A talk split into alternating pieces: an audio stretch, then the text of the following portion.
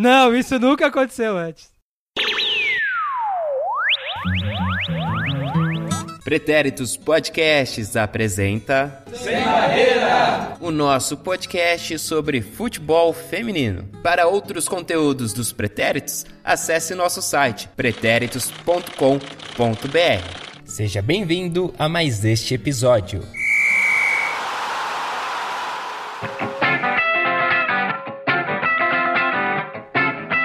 Salve, salve, meus amigos, conhecidos, quem sabe, paqueras. Eu sou... Eu sou o Eduardo Willi, arroba Eduilli no Twitter. Eu não vou falar mais meu Instagram, tô fazendo um desintox de Instagram. Um desintox. Que começo maravilhoso, cara. Esse é o podcast do Sem Barreira, a gente falar sobre futebol feminino, caso não tenha aparecido ainda. 36, aliás, programa 36. O detox é só de Instagram mesmo, né? Ai, ai, ai, hoje nós vamos falar sobre obrigatoriedade, como vocês já viram aí no título, já escutaram e já sabem aí também que está- estaremos com Rafa Alves, do Planeta Futebol Feminino, mais uma vez. Sim, um prazer mais uma vez. Gostaria de destacar esse começo maravilhoso. e é um prazer mais uma vez estar falando com vocês, queridos. Sempre bom. Muito bom, o prazer é nosso, uma honra nossa. Marcelo Murata, Oba! Will Santos, Sou eu. Felipe Rocha. Tamo de volta. Muito que bem. E hoje nós teremos participações aí também de depoimentos da Isa, estreando aqui, né, no, no debate com a gente, né? Ela que por enquanto só participou do Panorama, né? Mas aí a gente conseguiu estender o contrato dela e colocar essa cláusula para participar aqui também.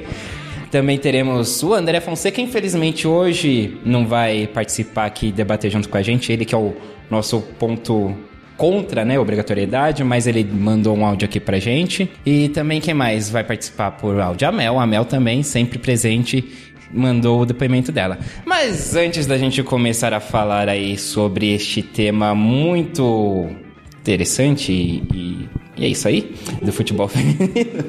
Eu quero mandar um salve pra você de Mato Verde, você de Contagem, você de Belo Horizonte, você de Sabará. Ô Brumadinho, um grande abraço pra vocês.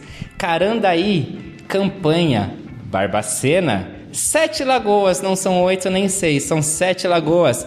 Zarcedo e Barra Longa, a nossa audiência mineira do Sem Barreira. Qual o, o- o Zarcedo? É, quem está. Nada. Já tava preparando. Edu, esse Mato Verde aí. Zarcedo quem madruga, né? É? Sei lá. Deus ajuda quem sarcedo. Vamos lá! Cara, tem coisa nessa água, certeza, velho. Momento Roberto Dinamite. Uma explosão de beijos e abraços.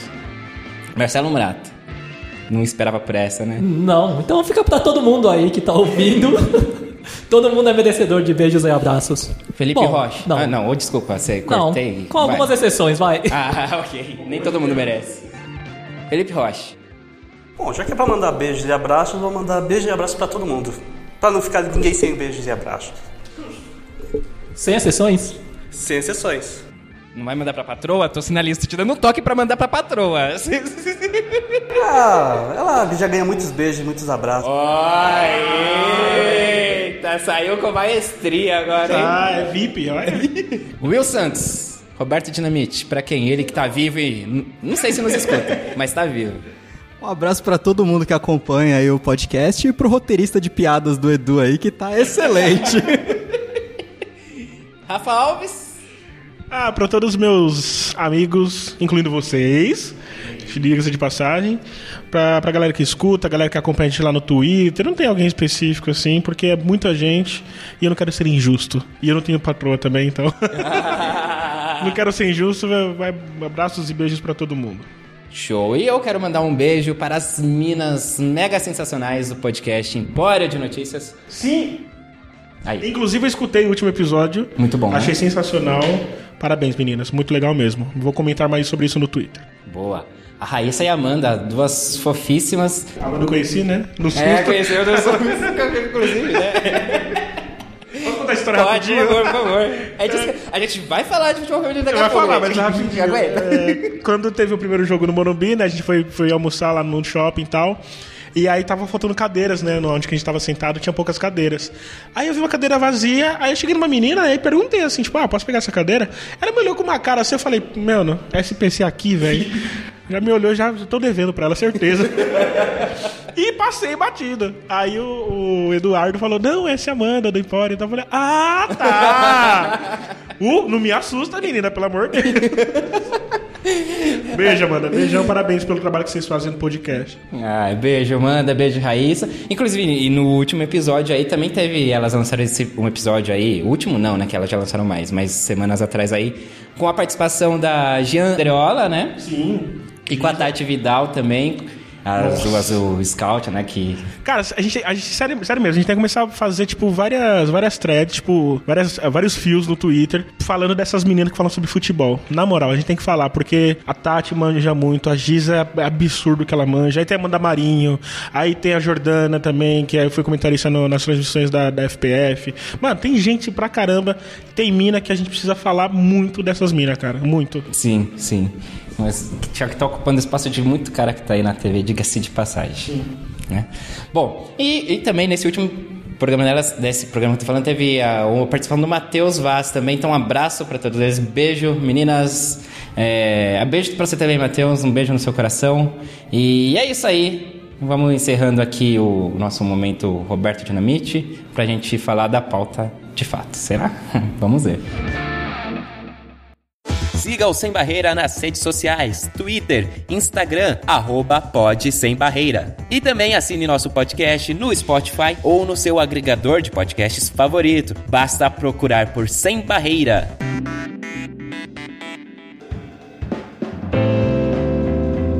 Muito bem, acho que para começar o nosso debate, vamos abrir com o depoimento da Isa. Isa Almeida, para quem não sabe, é a garota dos fios. Sim. Que mulher também. Sim. Oi, gente, aqui é a Isa Almeida, tudo bem? É uma honra estar também no debate com vocês, ouvintes e amigos da mesa. Tô longe, porém perto de coração e feliz por fazer parte desse timaço que está debatendo sobre um assunto tão importante. Bom, para dar início ao meu singelo depoimento, vamos voltar lá em 2016, quando a FIFA determinou em estatuto uma ação global para a valorização do futebol feminino e somente com a Copa do Mundo de 2019 essa ação realmente ganhou engajamento. Foi onde a Comembol entrou na dança e logo a CBF também, e criou-se essa regra de que os clubes só podem disputar as competições nacionais e continentais se tiverem um time feminino estruturado disputando a nível estadual ou nacional. Mas essa obrigatoriedade acaba dividindo opiniões, né? Porque tem quem acha que só com medidas assim drásticas os clubes passariam a investir no feminino, e tem quem acha que essa imposição não vai resolver pelos motivos históricos que a modalidade traz. Lembrando que 13 dos 20 clubes precisaram iniciar suas equipes de futebol feminino adulto em 2019 e eles tiveram a opção de criar um projeto próprio ou de fechar parceria com times já formados. A maioria dessas parcerias funciona com o clube grande fornecendo estrutura em troca de contratos com as atletas que jogam no projeto parceiro. Então, ao meu ver, pensando que por conta própria o futebol feminino não tem como se desenvolver, essa imposição é eficiente sim. Foi só assim que os clubes acordaram para a vida, que pararam para pensar na questão, mesmo com alguns clubes deixando para a última hora a montagem do elenco feminino, tiveram que se virar. E já que é obrigação e não tem volta, por que não fazer direito? Não faz sentido um clube investir o mínimo que for, sabendo que não vai dar certo. Se não tem muito dinheiro, investe aos poucos, mas investe certo. Se tem muito dinheiro e tem mídia, usa isso a favor. 2019 tá aí para provar que motivos não faltam, né, para os clubes investirem no, na, no feminino. E tem que enxergar o potencial, porque realmente tem. Avaliando de uma forma geral esse cenário, a maioria dos clubes foi na obrigação mesmo, mas de alguma forma essa maioria já tem algo positivo para mostrar. Podemos dizer que já é um bom começo, mesmo sempre faltando algo. Parcerias foram feitas e desfeitas, comissões técnicas mudaram, jogadoras de peso foram contratadas, alguns clubes criaram uma rede social para o feminino, para divulgação Outros passaram a divulgar o feminino na mesma rede do masculino, tudo para tentar melhorar o desenvolvimento e a visibilidade das equipes. Mas infelizmente temos alguns clubes que deixaram muito a desejar, tanto na questão do investimento quanto na da visibilidade. É clube que deixa a equipe feminina por conta do parceiro, entra com pouca grana, não toma decisões a respeito de nada. O outro mantém time jogando e treinando em péssimas condições e muito menos se preocupam em divulgar o time, a não ser que aconteça algo relevante na opinião deles, e aí sim eles dão algum destaque. E para encerrar, acho que vale destacar os times que já vêm colhendo bons frutos. O Galo é um exemplo, criou o time no primeiro semestre né, desse ano é, disputou o Brasileiro A2 e a Copa BH, se não me engano. Não teve um bom desempenho e de julho para cá reformulou totalmente o elenco e a evolução do time é nítida. Outros clubes já conquistaram títulos importantes, como São Paulo, que foi campeão da 2, o Cruzeiro, que foi o vice, ambos os times criados em fevereiro desse ano. O Cruzeiro, inclusive, está se encaminhando aí para o final do Mineiro com 100% de aproveitamento. O trabalho que estão fazendo está sendo sensacional. Vale destacar também o Fortaleza, que foi criado em junho e já dá para o time feminino quase as mesmas condições do masculino. E o Inter, que foi o campeão na categoria sub-18. Então aí já conquistou um título para a base. Bom, ouvimos aí então a Isa Almeida, achei bacana trazer ela primeiro, porque ela, eu acho que ela faz bem que uma introdução muito boa, assim, né, do, do, do, nosso tema, e já colocando o ponto de vista dela, uma análise bem legal. Então, antes da gente já debater em cima do que ela falou, acho que é legal a gente já colocar então o primeiro contraponto aí, que é o do André Fonseca, e aí a gente segue a nossa conversa aqui, e depois a gente ouve a Mel também. Bom, é, na real, assim, eu parto do, do, do, do pressuposto que, para mim, tudo que é obrigado é ruim. Mas, na verdade, o que eu penso é que a obrigatoriedade, ela os times de camisa eles estão aí, mas a maioria deles eles não estão para jogar. E isso não necessariamente faz bem pro futebol feminino. Eu acho que muita gente diz até que é a Ari usou essa frase até é, que é uma frase que até essas semanas atrás aí tem que ser contextualizada diferente, que é se não vai no amor, vai na dor, né? Tem tanta gente falando isso de forma equivocada aí no país. É, lógico que não foi a ideia da Ari dizer isso. Eu penso que se não vai no amor, tem que tentar no amor de novo. E se não vai no amor, tem que tentar no amor de novo. E se não vai no amor de novo, e assim por diante. Eu acho que você obrigar alguém ou alguma instituição a fazer algo não necessariamente vai resolver. É como se fosse um remédio para dor mas não é um tratamento que vai acabar com a doença. Então eu acho assim que existem outras formas que você poderia fazer para até atrair esses clubes de camisa ou até atrair outros clubes como a Ferroviária que faz um trabalho tão legal. Enfim, se a gente for levantar clube por clube, a gente vai ver que eu achei pelo menos dois exemplos de times que por causa da obrigatoriedade começaram e por causa da obrigatoriedade é, resolveram fazer o trabalho bem feito, que é o São Paulo e que é o Cruzeiro. Lógico que pode estar me fugindo algum agora aqui. Os outros times, a maioria foi para parcerias que poderia ser, é, no caso do Atlético Paranaense, por exemplo, que é quase um patrocínio master para o Foz do Iguaçu, o Havaí, enfim, é, Palmeiras, Flamengo. Eu acho que esses times não necessariamente agregam para a modalidade. Eu acho que se fizesse um trabalho para outros parceiros chegarem, de repente a modalidade não teria esse limbo. Mas assim, a, a principal parte de eu não concordar com a obrigatoriedade é um um princípio meu que eu acho que nada que é obrigado funciona direito. Você tem que atrair as pessoas a fazerem aqui, conquistar as pessoas, ou as instituições, no caso dessa discussão, a fazer aquilo, não obrigar elas. Porque, infelizmente, a maioria das, das vezes que você obriga alguém ou algo a fazer alguma coisa, acaba não chegando a lugar nenhum. Então, acho que essa questão do, da obrigatoriedade não é o principal ponto. Para mim, a Copa do Mundo é um ponto principal do ano de ter essa maior visibilidade do futebol feminino com a transmissão na Rede Globo, que apesar de muita gente achar que a Rede Globo é, tá aqui para ferrar o país, a Rede Globo tem uma. É, uma visibilidade muito diferente do que tem na Band, que foi as outras Copas do Mundo. É diferente o Galvão Bueno narrar um jogo de futebol do que, com todo respeito, o Ulisses Costa. Então, assim, eu acho que tem muitos outros fatores que contribuem muito mais para o futebol feminino do que a obrigatoriedade. Que para mim, para mim, só trouxe a alguns clubes fazerem um trabalho preguiçoso que vai de repente dar uma diminuir um pouco a dor do futebol feminino, mas de repente não vai matar a doença. E aí é precisa ver essa questão. Quem quer matar a doença? Aí é outra discussão. Muito bem, hein? É um programa aí que pode deixar o pessoal falando, ó. Só vou aqui, ó. Vai render, Toque vai me render. voe, toque me voe. Mas só então, vamos já debater em cima disso. É, mas eu quero, desse depoimento do André, tem uma, uma coisa que ele fala também que eu acho que também é outra questão.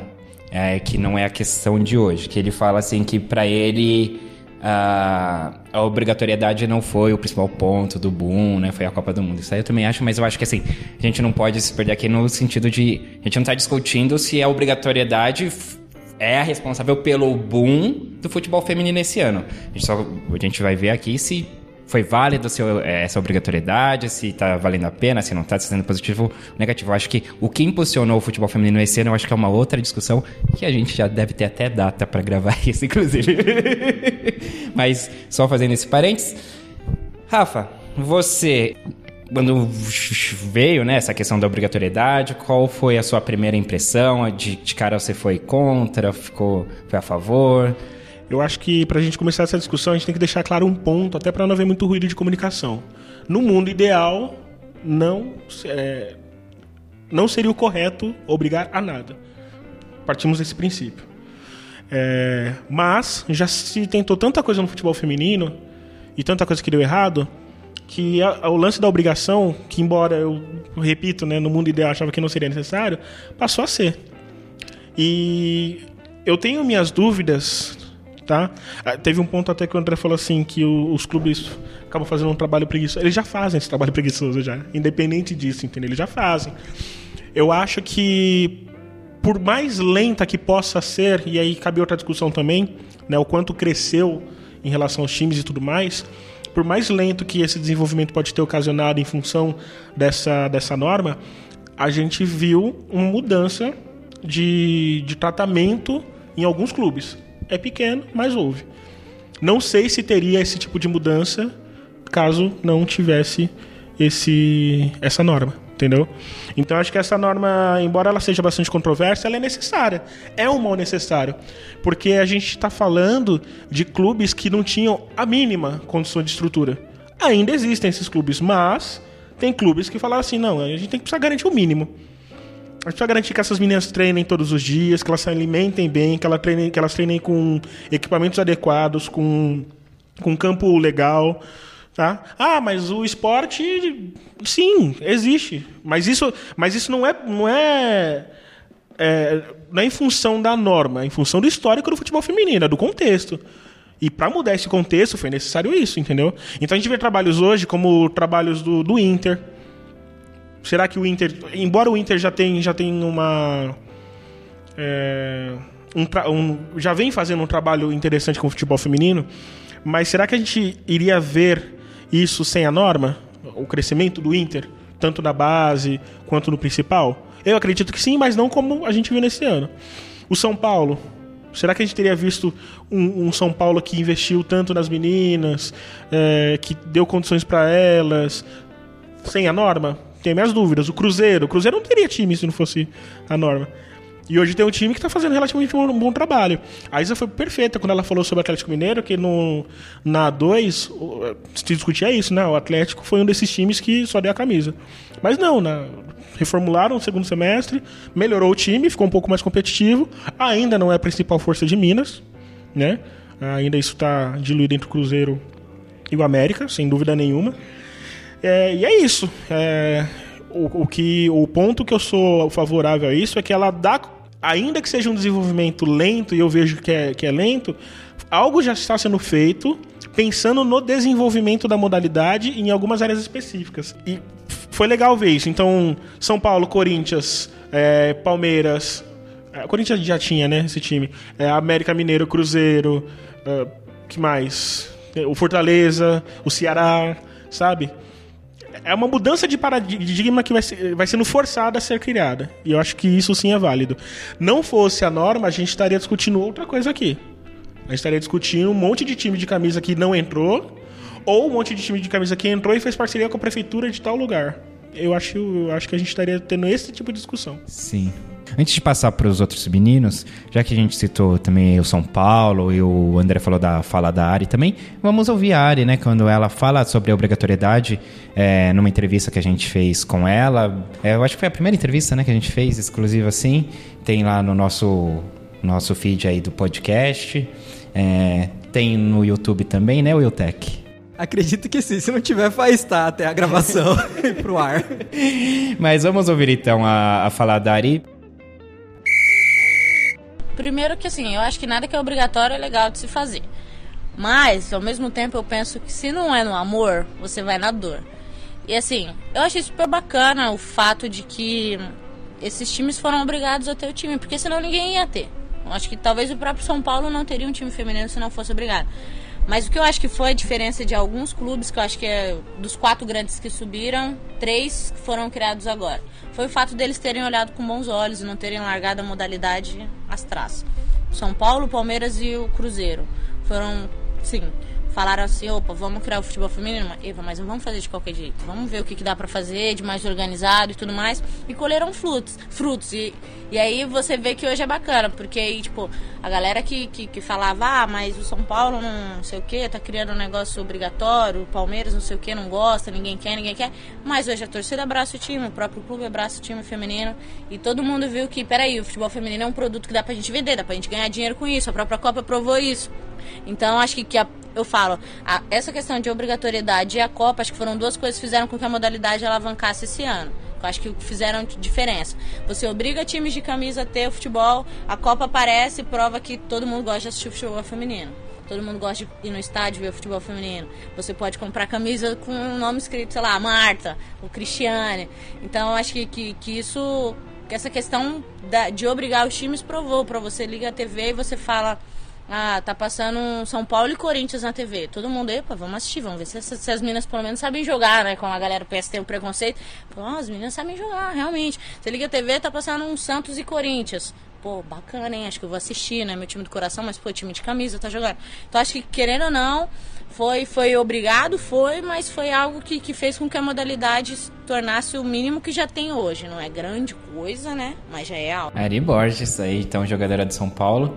E lembro que quando a gente foi lá, né, falar com ela, e a pergunta, né, o Lipe tava nessa pauta, tô olhando aqui para ele, como vocês não podem ver. Eu tava. mas ao mesmo tempo eu não tava, mas eu tava. Tá, é, o Lipe ficou muito emocionado. Fiquei muito emocionado. Ainda bem que ele não viu a Cristiane dando tchau pra gente, ele tava de costas, senão... Ah, senão eu tava desacordado até hoje. Mas enquanto a gente fazia lá a entrevista com ela, né? O Ali Show conduziu a entrevista. Fiquei pensando que ele fechou a pauta, né? O Ali Show fez as perguntas lá. E aí, em determinado momento, ele falou: ah, alguém tem mais uma pergunta aqui? A gente pode encerrar? Aí ninguém tinha assim, e de repente eu falei: não, Pera, eu tenho uma. Porque durante a entrevista ela falando, fiquei pensando, onde estaria Ari Borges se o São Paulo não tivesse feito o time? Ela, tá, tudo bem, ela veio do esporte, mas aí o esporte foi o que foi, derrocada. Onde será que estaria Ari Borges e tantas outras meninas? Porque querendo ou não, o esporte fez um trabalho, o porco fez, mas você, você obrigando esses times, mesmo que ele deu a, pior estrutura que tem possível, você está dando a chance dessas meninas jogarem. O Vitória, ele encerrou o trabalho dele, vai voltar só ano que vem porque é obriga, obrigado. Mas, pô, teve umas meninas que foi para Portugal, teve a goleira lá que foi pro Grêmio, entendeu? Mari. Ah, então, assim, sabe?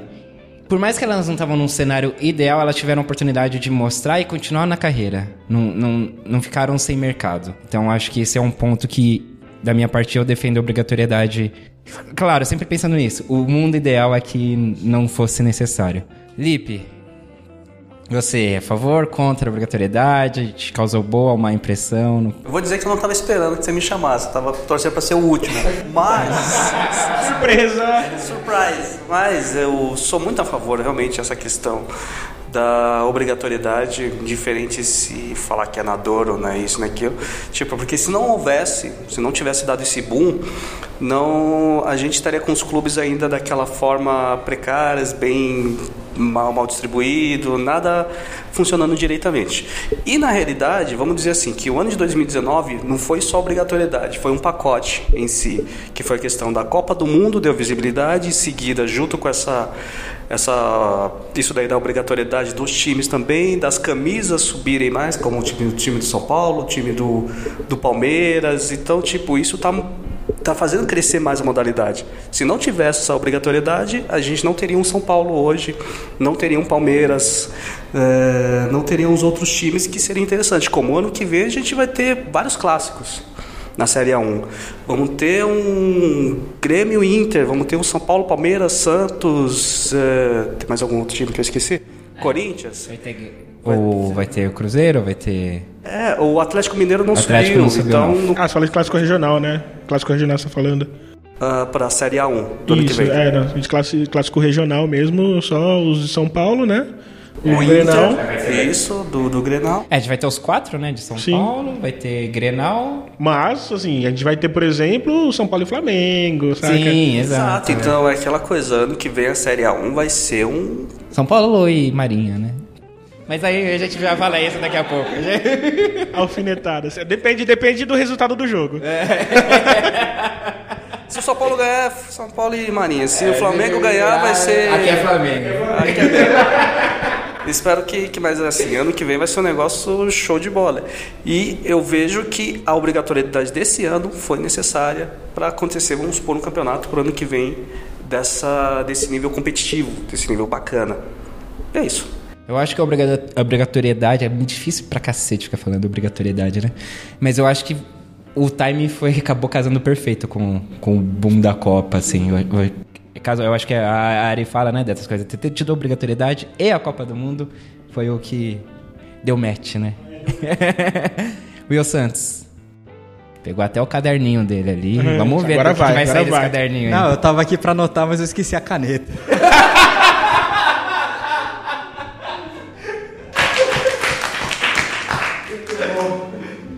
Bom, então, mas eu parto do mesmo princípio que os amigos aqui presentes, né? Que eu não gosto de obrigatoriedade de jeito nenhum, mas ela é necessária para equilibrar, pelo menos, para dar a base. Não podemos esquecer também, por tanto tempo as mulheres foram proibidas de jogar futebol. Então isso também gera um atraso da gente não ter essa cultura há muito tempo. O muito desenvolvimento delas, inclusive. Exatamente. Teve lá atrás um campeonato que não foi pra frente, mas são é, medidas pontuais que foram. E agora quando vem esse, essa imposição que vem de cima também, né? Vem da FIFA. Tem essa ideia também, parece que a UEFA o ano que vem, para a próxima temporada, quer dizer, é, também vai impor isso para os clubes que vão estar na eliminatória, né? É, antes, fora do ar a gente tava comentando, né, que a torcida do Borussia é, fez um pedido, né? A torcida, a, a muralha amarela e tal, é, com faixas cobrando que o Borussia tem um time feminino. Se a gente pensar dos grandes, só o Borussia me vem na cabeça, só o Borussia. Era o Real Madrid, né? É. Ah, Então, depende do resultado. né?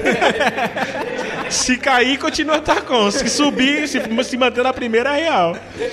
Enfim, depende do resultado também. Mas, é, isso que você estava falando também da UEFA, né? É, já é uma cobrança que, que parte da, da torcida também, né? Porque basta lembrar que o Juventus já chegou a fazer, a torcida do Juventus já chegou a fazer isso também. A própria parte mínima, é verdade, da torcida do Real Madrid, mas também houve cobranças e por aí vai. Tem outros exemplos aí que agora não me vem à cabeça, mas é uma questão cultural também já, de- da torcida de lá também, né? E uma outra coisa que eu acho que a obrigatoriedade traz é que, por exemplo, às vezes existe a pessoa ali no clube interessada, tem um projeto tal. Chega, não, tem esse projeto aqui. Aí o cara fala, ah, não, futebol feminino, dane-se. Quando vem a obrigatoriedade, que- e aí, o que, que a gente faz? O que faz? né? Tem aquela pessoa ali, tem aquele grupo de pessoas que já estavam interessadas em levar, vai falar, ah, agora é a oportunidade, ó, nós estamos aqui. Por mais que o clube não vá seguir tudo, não vá investir, com, com tudo que ele pode, dá oportunidade, pelo menos. Equipara, esse que eu acho que é o ponto, né? É Pra sair de um ponto mínimo. Marcelo Murata. Bom, eu, eu entendo a parte do André de não gostar da obrigatoriedade, mas eu concordo com o pessoal aqui que precisa, né? É necessário. Eu queria saber se tem algum ponto tão negativo na obrigatoriedade, a não ser não gostar de ser algo, algo obrigado, né? Vou fazer advogado do diabo aqui. Eu, eu, obviamente, sou bastante a favor da obrigatoriedade, mas há um, um questionamento em relação aos clubes pequenos. Porque a geografia do futebol feminino é outra, né? A geografia do futebol feminino é outra. Os grandes clubes são a Ferroviária, Kinderman, que não são times de camisa. Embora o Kinderman vai virar Havaí, né? Provavelmente, não sei. Mas... É a exclusiva. É, não. Não, não é uma informação, gente. É apenas uma, é uma impressão pelo que a gente tem visto nos bastidores. É- Essa é uma tendência. É, Kinderman, enfim, o Foz se afundando cada vez mais. Então, esses times, eles perdem um certo protagonismo. Isso quando os times de camisa não vestem esses times também. Que é uma tendência. No caso da Ferroviária, não, que é um time que está, de certo modo, estruturado, enfim, já está aí. Ah, o São José, imagino que também permaneça São José, entendeu? Mas os outros times que não tem, um- não tinham um time feminino, por exemplo, provavelmente os times que não entraram ainda vão chegar assim e falar: veste minha camisa. Né? Provavelmente. Então acho que o único ponto não digo nem contrário, mas de discussão é a gente não está impedindo essas equipes tradicionais que, que já né, agregaram tanto pro futebol feminino, como se tem aqui São José, Ferroviária, enfim, daria, daria para citar tantos outros, é, em detrimento de colocar time de camisa a todo custo. Sabe? É uma discussão que vale a pena. No entanto, ainda acredito que times que da mesma maneira que esses times ficam vulneráveis, esses times também de certo modo se fortalecem valentemente aí. Acho que com crescimento geral também, né? Isso, exato, É exato. obrigar todo mundo a se mexer. Na verdade, é né? um questionamento que fica, né? Esses times ficam muito, muito eh, vulneráveis por causa do time de camisa ou eles se fortalecem? Né? Eu acho que a tendência é que se fortaleçam, pelo, pelo que a gente está vendo, mas o tempo dirá. Mas tem um outro ponto naquele que vamos supor assim, beleza, os times de camisa eles entram, os times tradicionais eles ficam. Mas se a gente levar em consideração, os times de camisa que teoricamente, na prática, na realidade, eles têm um investimento, eles têm uma, uma força financeira que os times tradicionais, vamos supor o São José, os outros times menores que já estão há muito tempo, não têm. Então, dependendo do, do, do, do como é que eu posso dizer, da, do financeiro desse time, pode realmente jogar para baixo, porque é muito mais simples assim. Vamos supor um, o time do Corinthians conseguir trazer jogadores da seleção, diferente do São José. O São José acho que a, a Tamires não ia para o São José. Não teria essa força para trazer jogadora de seleção, como o São Paulo conseguiu trazer a Cris. Então, tipo, tem esse ponto, eu acho. Eu, eu, eu, eu acho que, em partes, porque, assim, pegar o Corinthians como exemplo também eu acho que acaba a gente indo para um extremo, né? Mas é porque não necessariamente o time de camisa, ele teria o, o poder financeiro de poder investir mais, mas não necessariamente ele vai investir mais que esse time tradicional já. Porque é pela má vontade, pelo estamos aqui, estamos fazendo, né? Mas Ah, vamos você supor, assim, a longo prazo. é, vamos supor, Tipo- daqui a um, um ou dois anos aí já começa tipo. A, a gente, a, a gente já tá vendo que o futebol feminino tá subindo no Brasil. É, já tem alguns times que conseguiram patrocínio. Então os outros times vão ver, opa, a gente consegue grana com os patrocinadores, isso e aquilo, vamos começar a fortalecer nossos, nosso, nosso elenco. Com isso, os times menores vão acabar sucumbindo. É, aí é uma coisa a longo prazo mesmo. real. Vamos ouvir a Mel então trazer para o nosso debate, aí todo mundo. Ah, Mark, você quer concluir? Desculpa. Não. Mark, conclua, por favor, porque se a Mel falar depois de mim na sequência, eu vou parecer o burro da história. Então a gente já encerra minha participação aqui. Valeu, gente. Um grande abraço. Vamos ouvir a Mel.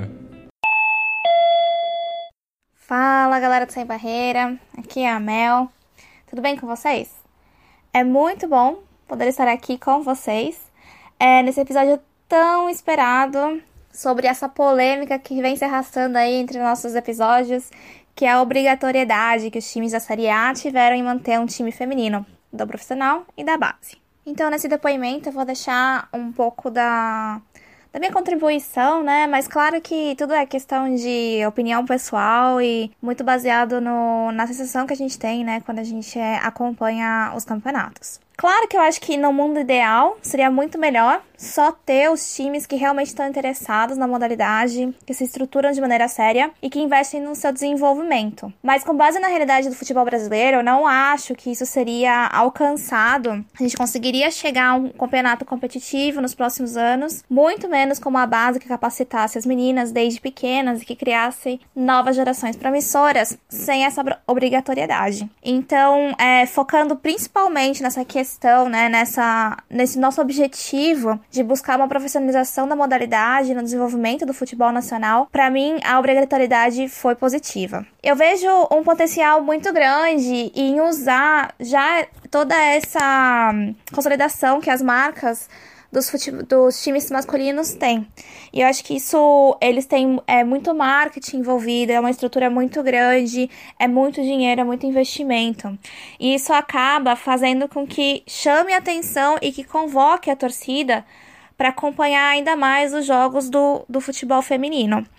E claro, a gente também tem que considerar que no Brasil a questão do clubismo é uma característica muito forte nas pessoas que acompanham o futebol. Então isso também acaba colaborando, né? A pessoa que já acompanha o Palmeiras, ela vai falar, ah, que legal, agora eu posso acompanhar também o Palmeiras no futebol feminino, né? Eu acho que isso acaba ajudando também.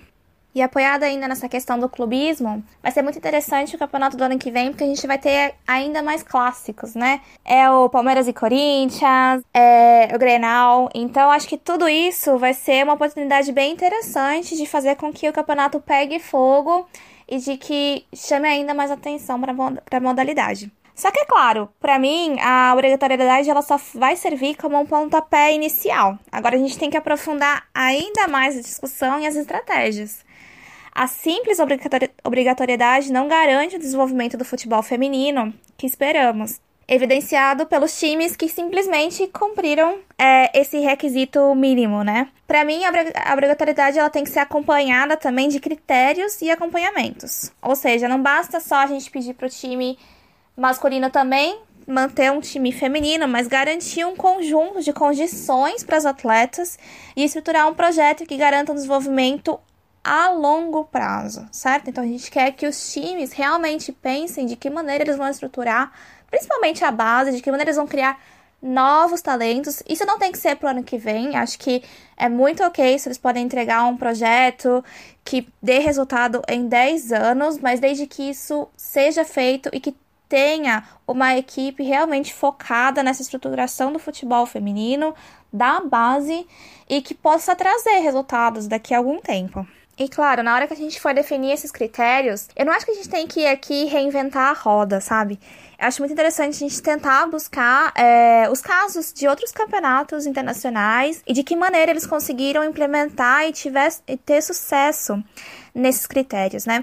Então, quando eu fui fazer uma pesquisa um pouquinho mais detalhada, eu encontrei oh, no campeonato francês duas coisas bem interessantes. Então, se a gente for dar uma olhada no regulamento francês em relação às escolinhas, os times só podem realmente colocar, dizer que eles têm escolinhas de futebol da categoria feminina se eles conseguem manter é, um mínimo de 20 garotas licenciadas, dois times participando em ligas, garantir pelo menos a metade do, do campo disponível para treinamento, um vestiário dedicado a essas jogadoras e fornecer um treinador qualificado. E aqui eu tenho certeza que eles têm critérios para dizer em que momento, né, como que o treinador é qualificado e garantir é, dois empresários por time. Outro ponto bem interessante, que também serviu como incentivo da modalidade no campeonato francês, ele vem aí. É, eu obtive essa informação na reportagem das vibradoras do dia 21 de junho, então acho interessante trazer aqui a fonte, em que para todos os times que estão abaixo da quarta divisão, eles são obrigados a contratar no máximo quatro jogadores por temporada. Mas aí, pra gente conseguir, para eles conseguirem é, incentivar a modalidade feminina, eles abrem então uma brecha brecha nesse número de jogadores, permitindo que eles contratem um a mais para cada modalidade feminina que eles mantivessem. Então, no final das contas, eles poderiam chegar até a conseguir contratar o dobro de jogadores. Isso, ao mesmo tempo, vai ajudá-los a profissionalizar o futebol feminino, porque eles têm que, de alguma maneira, incentivar, criar essas estruturas. Então, aos poucos, eles vão vendo que é interessante investir nisso sim. E ao mesmo tempo, para eles é um benefício, porque de alguma maneira eles vão conseguir contratar mais jogadores e talvez aí fortalecer a sua equipe que está então abaixo da, da quarta divisão. Isso também é uma maneira interessante, né? Então, ao invés de criar essa regra da obrigatoriedade, o campeonato francês ele foi por uh, regras que, de uma maneira indireta, acabaram favorecendo o futebol feminino. Então, só para resumir, depois desse blá blá blá todo, eu sou a favor da, da, obrigatoriedade, eu acho que ela foi positiva. Mas agora eu acho que a gente tem que pensar é, realmente no que, que a gente vai fazer, né? De que maneira a gente quer que isso dê frutos e que impacte de maneira positiva, né? Então, para mim, agora a gente tem que começar a criar critérios e passar a observá-los de fato, para que a gente tenha aí o nosso objetivo principal é, atingido, que seria a profissionalização do futebol feminino no Brasil. Outra mulher Modesta, fantástica. né? Modesta, blá blá blá. blá blá blá nada, mandou bem Considerações demais. finais, né? Paradoxo da Acabou Mel, o programa né? de hoje, acabou. Porque Não, ela, mas mandou... ela vai falando, eu vou me sentindo mais inteligente, mas mais burro ao mesmo tempo. É, incrível. Eu tô na mesma situação, Marcos. Você vai aprendendo que ela vai, pô, é isso aqui ao mesmo tempo. Ela mandou bem, sobretudo no que ela, quando ela citou aí sobre o campeonato francês, as exigências, a necessidade de você escrever de fato um projeto, né? Não adianta. E ela foi perfeita. A gente tem que pensar isso a longo prazo. Precisa ter, é, além de um projeto, precisa ter fiscalização. Você precisa é, criar um- uma fiscalização. Não só no futebol feminino, acho que em qualquer esporte isso é transparência, né? É, mas você precisa criar uma cultura de, de transparência sobre isso. Quem está quem que tá investindo? É, quem está investindo de verdade? Quem não está, sabe? Tudo isso. A, a minha foi perfeita, foi perfeita.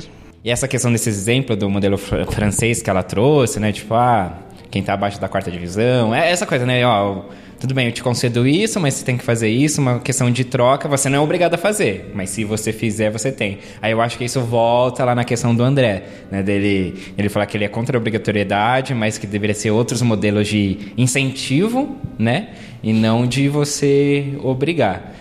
Mas aqui, é- bom, a gente conhecendo aqui a nossa sociedade, o nosso Brasilzão, eu acho que teria que ser um incentivo muito bom para um time se coçar, né? Quando, quando surgiu o Campeonato Brasileiro, né, ele tinha lá o patrocínio da Caixa e tal. E você dava condições para essas equipes se manterem durante a competição. Era, era muito comum a gente ouvir casos de estar assumindo dinheiro, entendeu? Era muito comum. Então, incentivo teve. Só que o ser humano é falho. Isso significa que não aconteça agora? Claro que não. Se a gente fizer uma- um pente fino aí, a chance da gente encontrar alguma besteira também é grande.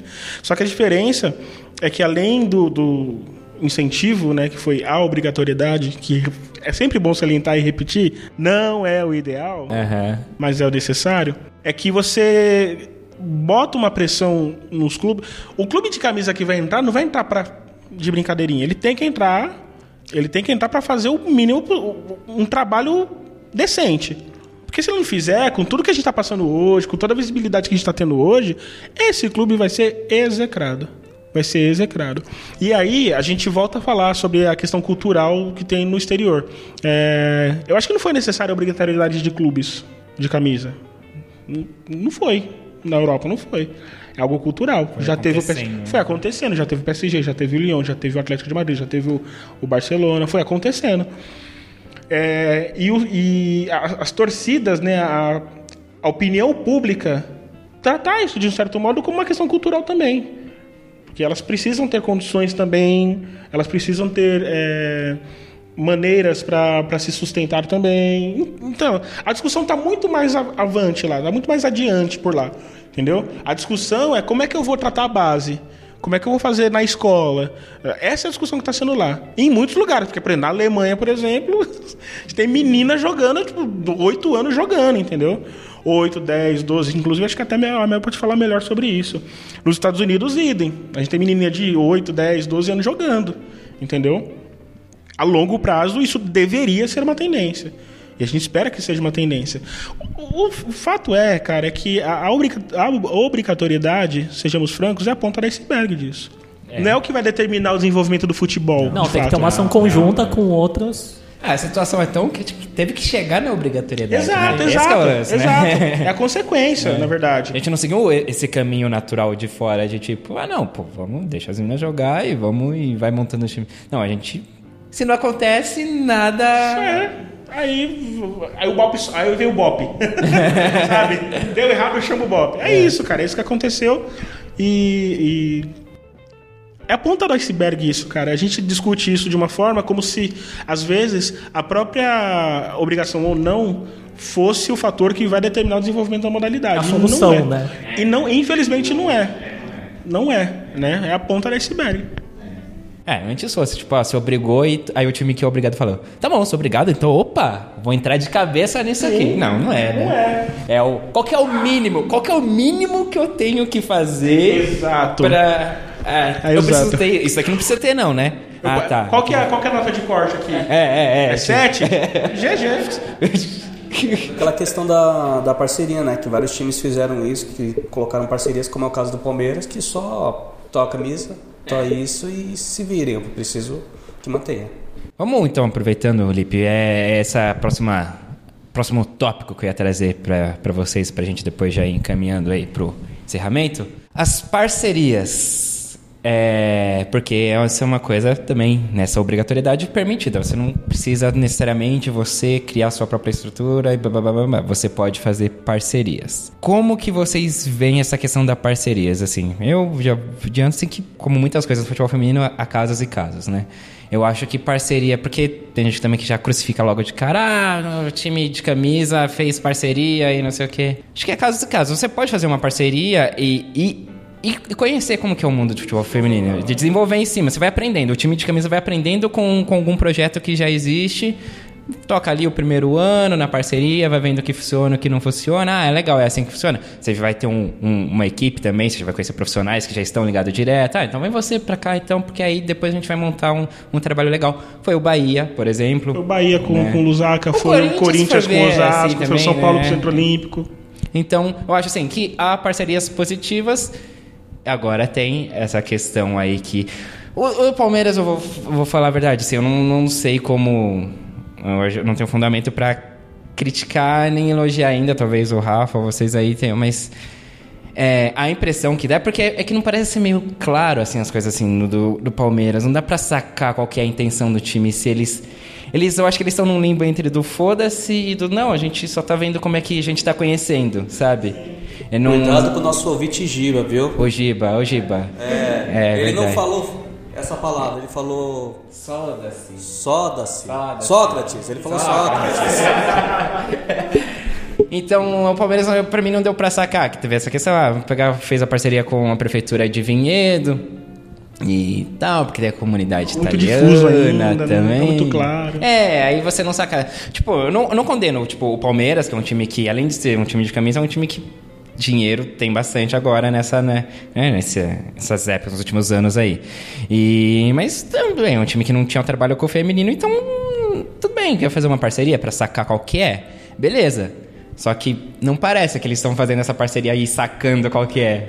Parece que eles estão, usa aí a camisa e... Tá tirando a nota 7, né? Tá tirando a nota 7. Tá passando com a nota. Flamengo.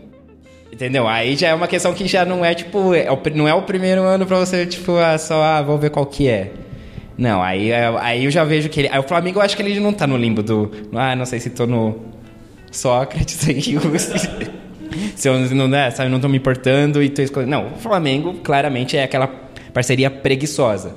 Aquela, ou que era o Atlético Paranaense também com o Foz. Então, pra vocês aí, Rafa, meninos, questão de parceria, como que vocês veem assim? Felipe, isso aqui começou a. Tá, não, beleza. Essa questão da parceria pra esse ano, tô, porque como eu comecei esse ano a acompanhar também, então eu vejo foi dessa o primeiro forma. ano da obrigatoriedade também. É, então, então exatamente por causa da obrigatoriedade. Por isso que você então, começou o podcast. Obrigado. O Edu obrigou a gente. Olha, depois eu vou fazer. Fomos um- obrigados a acompanhar o futebol feminino.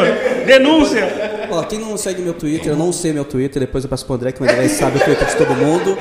Eu vou colocar exatamente o que, como é que foi a, a minha pregação aqui ao, Winning Gate. é, entendeu? Mas eu fui ameaçado, só deixar de passagem. Voltando aqui rapidamente. Então, a questão da parceria para esse ano eu vi que foi, mas ela assim, é, devido à, obriga à obrigatoriedade realmente teve que colocar essa, teve essa parceria com os times. Os times eles não estavam preparados para ter essa essa, esse, esse lado voltado mais para o feminino. Estava bem ligado para o lado do Sócrates mesmo. Sócrates, vocês aí, para todo lado. Vamos, vamos mudar. Que coitado do Sócrates. Porque Sócrates não merece esse, Tanto o filósofo não merece essa jogador, referência. Mas o Sócrates está sendo bem lembrado. É, você tem que ser Pensando por esse lado. Ó, o próprio Giba vai falar. Quem é Sócrates? Aí ele vai, vai, vai buscar. Vai buscar e- tal. e O tipo, jogador. Vai ter uma surpresa.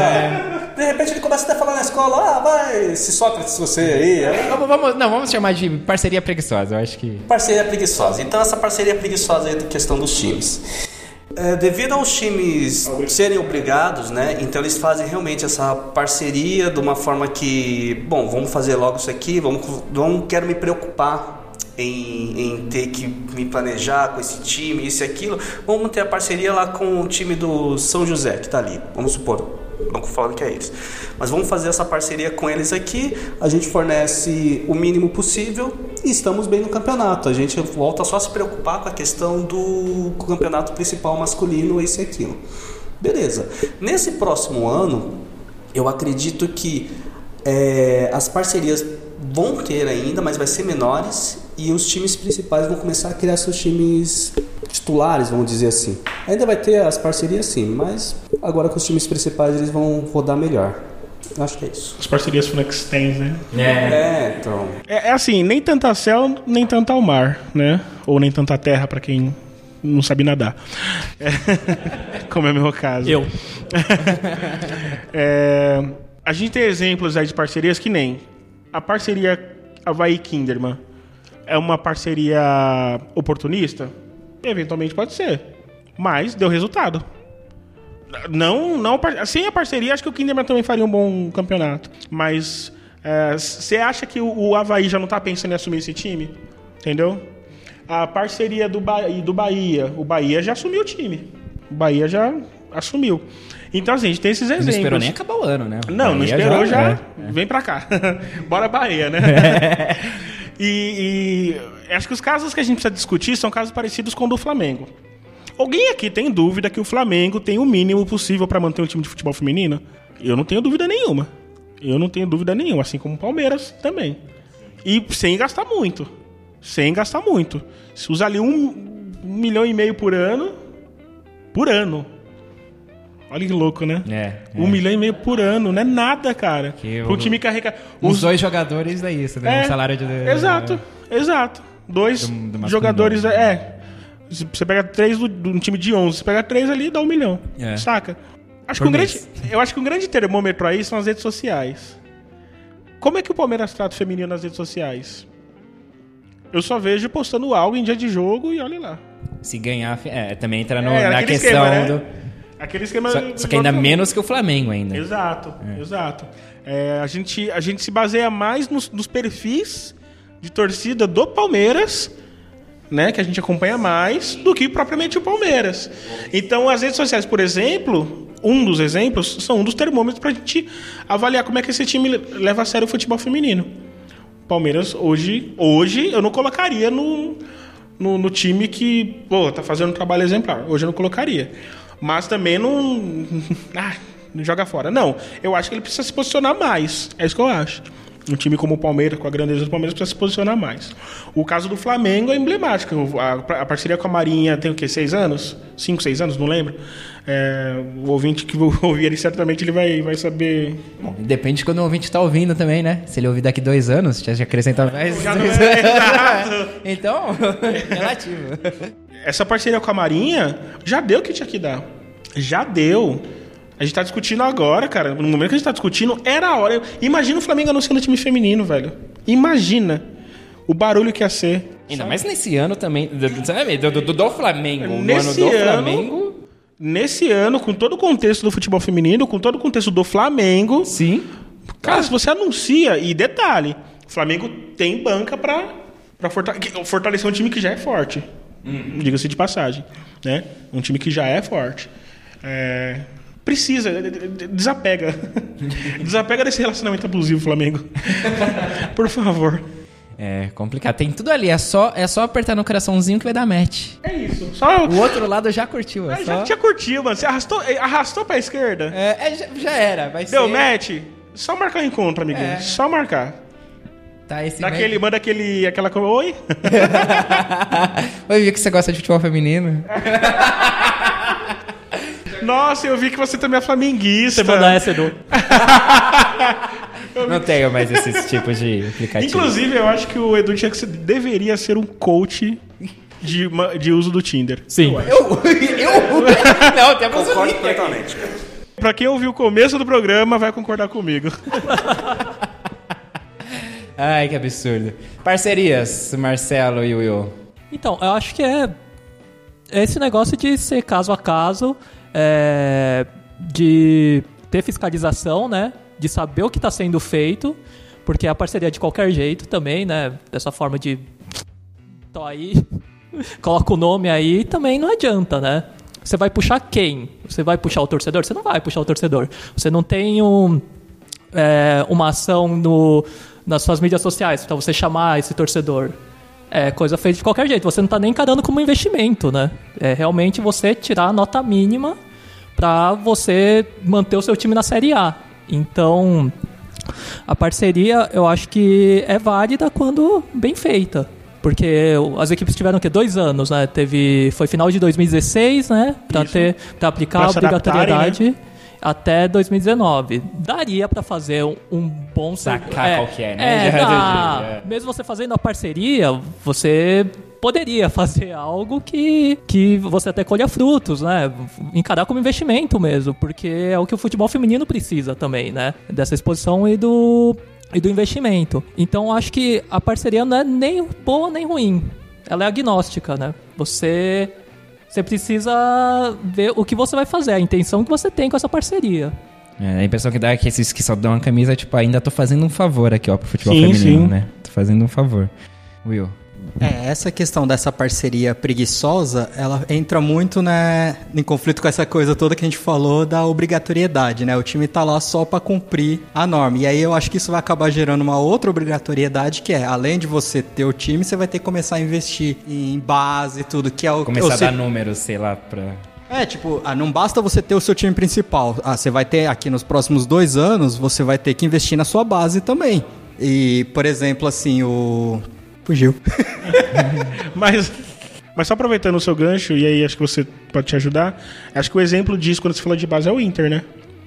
O Inter que já ganhou já o, o Sub-18, é, já tem bons resultados quando tinha aquele, aquele torneio de desenvolvimento da CBF. Chegou sendo vice-campeão, inclusive, contra o São Paulo. É, o, o, Inter é um exemplo disso. Fora o, o Centro Olímpico, que indiscutivelmente é a melhor base do Brasil, sim, ainda, sim. e ainda que não tem um time principal, eu acho que o, o São Paulo, Inter e o Santos e o Corinthians também, embora o Corinthians não teve resultados, mas é, eu acho que acho que base você não precisa pensar em resultado, né? É, eu, eu, sou, eu, sou, é, eu sou partidário de que a base você precisa desenvolver. É, é rodagem, resultado é rodagem. É formação. Esse negócio de usar base para ganhar título, não sei se é, até que ponto isso é legal né? É, parece saudável. É, assim, não sei, não sei até que ponto que é legal isso. Mas enfim, o Corinthians, ele. Você vê um, um trabalho consistente sendo feito ali. Então você já vê um time que já vai disputar, já está disputando nas cabeças o Paulista, né? Ou outros torneios, até o próprio Brasileirão foi, foi até onde deu, né? Sim, sim. Porque ao contrário da, da, da principal, a base, a base do Fluminense é boa, a base do Inter é boa, entendeu? Ao contrário disso. Mas acho que nessa linha que você falou, acho que o Inter talvez seja o grande exemplo.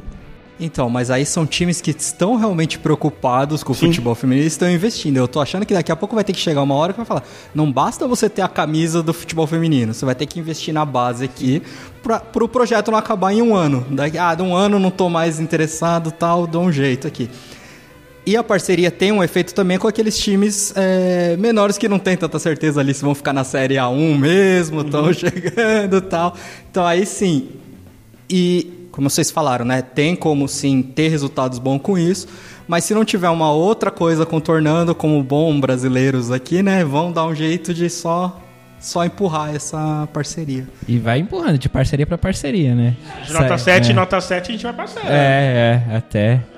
Eu acho que a gente vai acabar caindo Infelizmente vai ter que começar a fazer novas obrigatoriedades. É porque a gente vai sempre cair também na questão da, dessa da cobrança, de fiscalizar, de... Eu acho que esse programa né? aqui tá dando uma conclusão pra gente, que foi o que eu falei agora há pouco, que acho que discutir a obrigatoriedade já não pode ser mais pauta. A gente já discutiu a obrigatoriedade. Uhum. A gente chegou à conclusão que isso é a ponta do iceberg. Agora é discutir o que vem depois. O que está dentro desse da, da, do recheio do bolo aí, entendeu? Uhum. Se é, a gente já tem os times agora com as equipes, né? Os times é. grandes. Agora eles que jogo. lutem. É. agora, o que vai fazer com esses times grandes para manter, né? E, Isso. E continuar esse investimento, é, a visibilidade, né? Também. Quer um exemplo? Tem time e aí não seria legal citar porque né, ficaria muito na cara, mas tem time que se, um, se o clube masculino atingir um, um, um objetivo, objetivo isso vai favorecer o time feminino de modo X. Se ele não chegar a esse objetivo, vai afetar o time feminino também. Entendeu? É, é, então, assim, quem está cuidando do futebol feminino não tem. É, não cabe você determinar o que o futebol masculino vai fazer para determinar o que o feminino vai ter. Hum. Saca? A gente precisa é, que na, nessa discussão, por exemplo, que a gente está propondo, além disso, é por que não centraliza uma diretoria, um departamento para o futebol feminino? Uhum. Tem times aí que já não tem alguns patrocínios? Esse patrocínio vai só para o feminino? E o patrocínio que vai para o masculino, que na verdade não é para o masculino, é para o clube embora o plano de fundo seja masculino. Tipo, quem investe lá, investe pensando no time masculino. Sim. Isso a gente tem que concordar. Mas ali, beleza. O, o clube recebe aquilo. O clube tem vários. Tem futebol, tem clube que tem Várias vôlei, basquete, é, é. e que também é, tem, é, tem até a mesma discussão de parceria e tudo mais. Quanto, quanto é repassado para incentivo desses esportes? Se é que é repassado. Se não é, por quê? E aí o clube também pode falar, porque o dinheiro é meu e eu coloco onde eu quiser, tudo bem. É um argumento okay. também, é um argumento também válido. Mas se, se, se esse clube faz isso, aí vai nas mídias sociais fala que é, favorece o esporte nacional ou favorece o futebol feminino, aí você não adianta você bater o peito e falar que o dinheiro é meu e eu faço o que eu quiser, né? Você vai ter que agir de acordo com o que você fala. Então, tem que pensar. O, o próximo passo é que esses times comecem a pensar em departamentos específicos para o time feminino. O Santos já tem, eu acho. O Corinthians agora já tem. O São Paulo, eu não sei se tem um departamento exclusivo de futebol feminino, mas assim, tem uma política mais centralizada, embora né, não está muito claro isso ainda. E por aí vai. Flamengo. Me ajuda a te ajudar, Flamengo. Enfim, é. É isso, acho que a, a gente, acho que a conclusão que a gente chega nesse programa é que realmente a discussão sobre obrigatoriedade ou não é a ponta da iceberg. A gente tem que já Próximo dar um passo para a próxima discussão.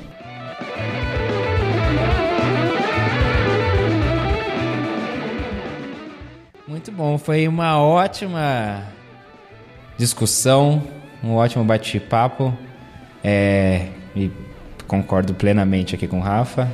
É, esse foi o primeiro ano da obrigatoriedade, então a gente fez aí esse, esses pensamentos aí dos que foi bom, do que não foi, mas agora é isso, não dá para ficar chorando obrigatoriedade nos próximos anos. Já, já foi, né? aconteceu, né? já, aconteceu. supera e faz o seu. E se adianta aí, faz o seu. É, alguém sabe se ano que vem já vai valer para os times da Série B também? Não. Acho que sim, né? Eu imagino que, que, sim. Né? Acho que é. sim. Acho que era um ano depois, era pra Série B. Isso. Né? Então aí vai atingir... Não sei se houve alguma, alguma atualização, alguma mudança nesse é, acho que não. A, a, princípio seria, que eu não eu fiquei na. É que vai procurar, você acaba não achando nada também. Mas não, não sei se houve alguma atualização. Então vai ser mais uma nova camada aí do futebol que vai ser atingida por essa obrigatoriedade. Vai rolar parceria pra tudo quanto é lado, então, agora. Vai, é pra... Mas aí no caso... E, e, e agora... Vai lá. mais, mais uma hora agora. É, eu, acho, eu acho que o lance da parceria também tem um, um fator positivo que a gente pode também destacar. Às vezes aquele clube que tem o time feminino, que não tem mínimas condições de se manter e tal, e quer, quer investir no futebol feminino, mas não dá, não tem como. Aí chega lá o Guarani, o Guarani de Campinas, e fala, mano, vamos conversar aqui? eu acho Sim, Acho positivo. na outra ponta, né? No outro é, acho lado. positivo, é, é. né? A gente tem que pensar também que às vezes parceria- as parcerias acontecem justamente por, por esses times que não têm a mínima condição e tem bons times, até tem bons projetos, mas não conseguem se manter. É uma, é uma oportunidade. A gente até estava falando do carro do Tiradentes do Piauí, né? Que é um time que, em, um determinado momento, aí, alguns anos, chegou a disputar a vaga para ir para a Série A1. Na Copa do Brasil chegou a ir longe também, é, quando tinha a Copa do Brasil, evidentemente. Mas é um time, né? Que deve ter suas dificuldades financeiras para manter o clube. Provavelmente as meninas não treinam todo dia, entendeu? Então, se chega lá o Flamengo do Piauí, que é um time de camisa lá, Uhum. né? Seria uma alternativa? Não sei. O River do Piauí, eu não sei também como é que esses clubes. eh, Imagina que esses clubes têm dificuldade até no masculino, né? No caso Flamengo e River, mas enfim, só para dar um exemplo. É, se chega. propriedade que eles têm. Mas dando como exemplo mesmo, né? Se um clube que eu dei o exemplo do Guarani poderia ser o Londrina, o Brasil de Pelotas, o Criciúma, enfim. O Criciúma já tem time, aliás, né? É, de, desde que também, né? Esse clube que É, propõe propor também, né? a, a parceria fala assim, não, vamos, vamos fazer um projeto legal. Então acho que a gente tem que pensar nessa ponta também. É, também não sei o quão válido é essas preguiçosas. Tipo, ah, vou te ceder a camisa. O que eu vou pra balada? Vou fazer o quê? Aí eu acho que aí cai me- meio que naquela. Da, da. Não sei se essa é a palavra, mas da ilusão ou da expectativa desse time que é o projeto menor, de tipo, ah, a gente vai estar com a camisa de um time grande, quem sabe a partir daí a gente não consegue. Então, pelo menos na visibilidade. Quer um exemplo? O Minas, o Minas de Brasília. É um time relativamente estruturado. Sim. Um time bom, que tem um projeto, mas é um time que tem recursos bem inferiores do que a grande maioria dos times da Série A. Talvez seja o menor. Não, o menor é o esporte, né? É sempre o esporte. Depois que chutaram o balde. Na dúvida, na dúvida falei isso. Mas imagina o Gama Sim. oferecer um projeto para esse time, entendeu? É, ó, vocês têm uma estrutura legal, a gente quer agregar essa estrutura aí. A nossa estrutura é a que vocês já têm. Imagina o próprio brasiliense, que né, chegou a ter história do masculino, enfim. Ainda mais nesses. É, nessas regiões onde o- os principais times do futebol masculino não têm uma expressividade né, na, na Série A1 do masculino, que, e, e tem times femininos que se destacam, é, eu acho que é essa é, é o, é o lance de apoiar. é ali, então, pô, vamos trazer aqui o, no, o, o nossa marca, o nosso time aqui, que vai ter visibilidade dentro do feminino. É uma coisa que atrai a torcida, porque os moradores, o pessoal da região, enfim, vai ter a- aquela visibilidade de ter algo disputando no nacional, no brasileiro. E é, e é isso, sabe? Eu, eu vi isso mu- acontecer muito, muito, muito no futebol americano, assim. O Iranduba é um exemplo disso. O, o futebol amazonense teria, o- nos últimos anos, teria o, o- o- envolvimento que teve se não fosse Iranduba? Duvido. O próprio Rio Preto também, embora tipo, a região não era muito assídua, mas o Rio Preto colocou, o time feminino do Rio Preto, quando existia, colocou o Rio Preto no mapa do futebol brasileiro, sendo campeão nacional, sabe? Pois é. Enfim, senhores. Vamos, vai lá, Lipe, pra encerrar as palavras. É, só para isso, é, a questão do ano que vem, já que vocês falaram da Série B, que vai ser uma boa para as parcerias, é só a questão do- dos times que, que tomaram essa parceria fare- fa- é, fizerem um contrato bacana, vamos dizer assim. Tipo, eles não se acomodarem, ah, eu vou pegar a parceria com um time grande aqui só para o que eu estou na Série B mesmo, preciso de, um- de um- de uma parceria legal. Os times que vão jogar não fiquem só naquela ilusão de tipo, ah, de ter só a camisa, de ter isso aquilo. Não, eles têm que ter uma questão de um projeto bem elaborado para eles não ficarem só nesse negócio, tipo, do ano que no ano seguinte, de repente muda, muda um outro. Sabe, tipo, ah, fiz parceria com o, a- o açougue do Zezinho. Ah, vou fazer parceria no ano seguinte com as Casas Bahia. Não, eles têm que ter para ao pouco, aos poucos eles mesmos subindo para depois eles se tornarem os times principais, não precisar de parceria para sobreviver. Não se contentar com pouco, né? Marcelo Murata, obrigado aí pela sua presença, hein? Obrigado, valeu. Não foi bom pra você? Lacônico, direto. Não, foi muito gostoso. Agora sim. É 880, né? Agora sim. Mas valeu o papo mesmo, valeu Rafa aí. Eu que agradeço, Sempre querido. bom aqui. Mais uma Conhecer o pessoal do, do mundo do futebol feminino e foi muito gostoso. Uau. Will Santos, você, garoto, foi Eu, bom? eu não tenho mais nada pra falar depois. Muito gostoso. Mas satisfação estar aqui mais uma vez. Obrigado, Rafa, pela presença. E é isso, vamos. Opa, achei que ia rolar aí gatas, achei que ia rolar um telefone agora, mas quem quiser saber mais pode me ligar no. Não? É, quem, quiser, quem quiser saber mais, eu tô no Tinder. É. Chance de engatar isso, tá vendo? Falando. é, pô, eu sou a Ó, única mindset, que eu uso. Mind- Além de que descobrimos coisas incríveis hoje aqui. Ah, né? exatamente. Inclusive, eu descobri, eu descobri o verdadeiro time de Edu. Só isso que eu tenho a dizer. É, isso aí é intriga. Todos nós, né? Exato, exato. Escapuliu Rafa lindo. segue, eu sigo. Agora fique com vocês aí, ouvintes, pra saber qual que é o time que o Edu Fica no ar. fica no ar. Tchau, Lipe. Vai ser cortado. Não vai ser mais obrigado a participar, não, fica tranquilo.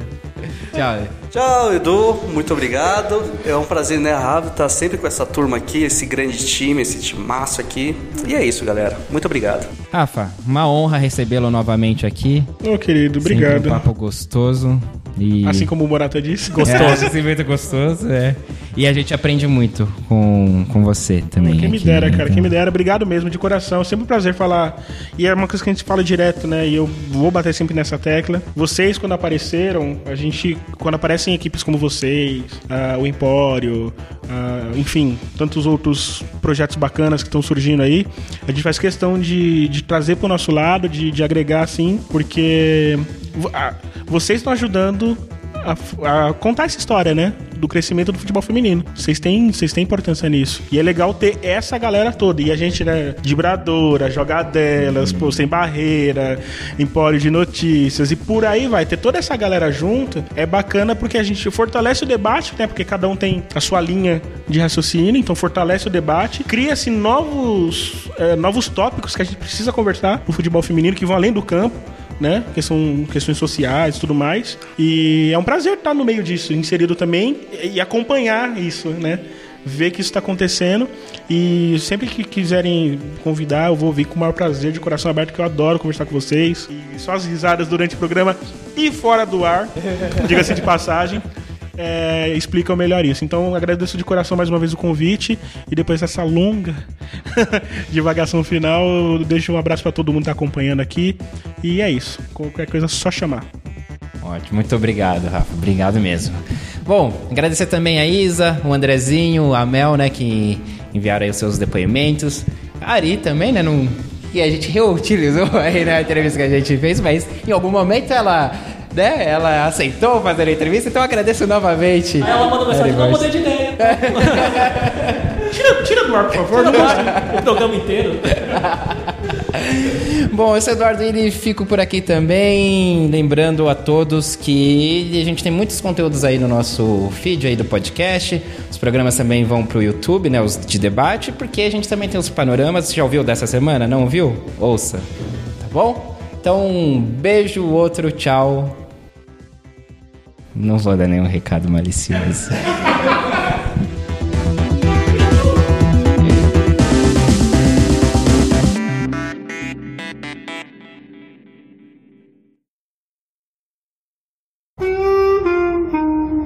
A edição de áudio foi feita por mim, Eduardo Willi. As trilhas utilizadas neste programa foram compostas, produzidas e executadas por ele, Marcelo Murata.